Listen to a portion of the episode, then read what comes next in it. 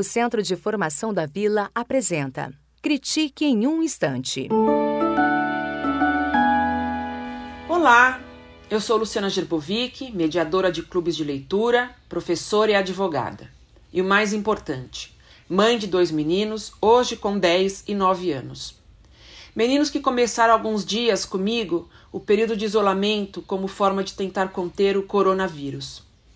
Dentre todas as angústias que o momento nos traz, confesso que encontrei uma grande oportunidade para viver com os meus filhos, nesse período, aquilo que tanto reclamo que não tenho tempo para fazer. Vivemos dias tão cheios de tarefas e compromissos que nem os finais de semana estão nos bastando para o descanso e para o convívio com as crianças. E na correria sinto que muitas vezes estamos apenas adestrando os filhos. Escove os dentes, troque de roupa, vai tomar banho, senta direito, come tudo e por aí vai. Sem tempo para educá-los e para ensiná-los a viver bem.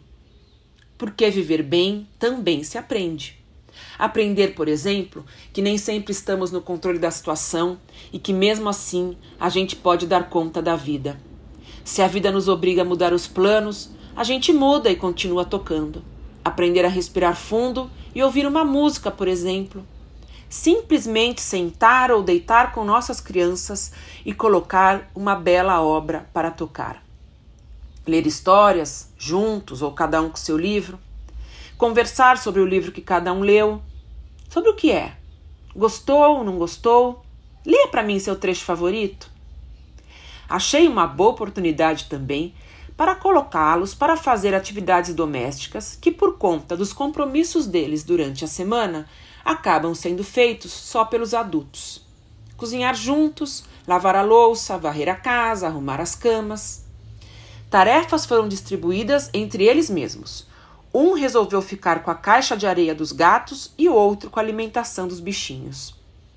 E o que tem de coisa boa para se aprender pela internet? sites de jogos, inúmeros jogos, de exercícios de matemática, língua portuguesa, geografia, história e ciências. Estou descobrindo um mundo novo e me dando a chance de aprender e reaprender com eles. Bom momento para eu, mais do que eles, ver o que tem de bom na internet.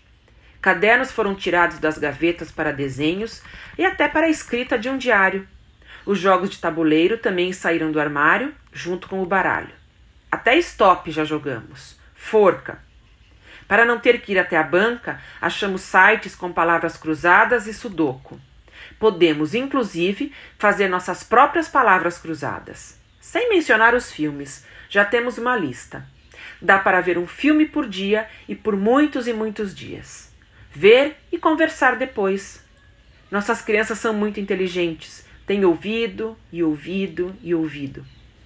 Para não ficarmos com os corpos parados, dá para dançar, cada um do seu jeito, juntos ou separados.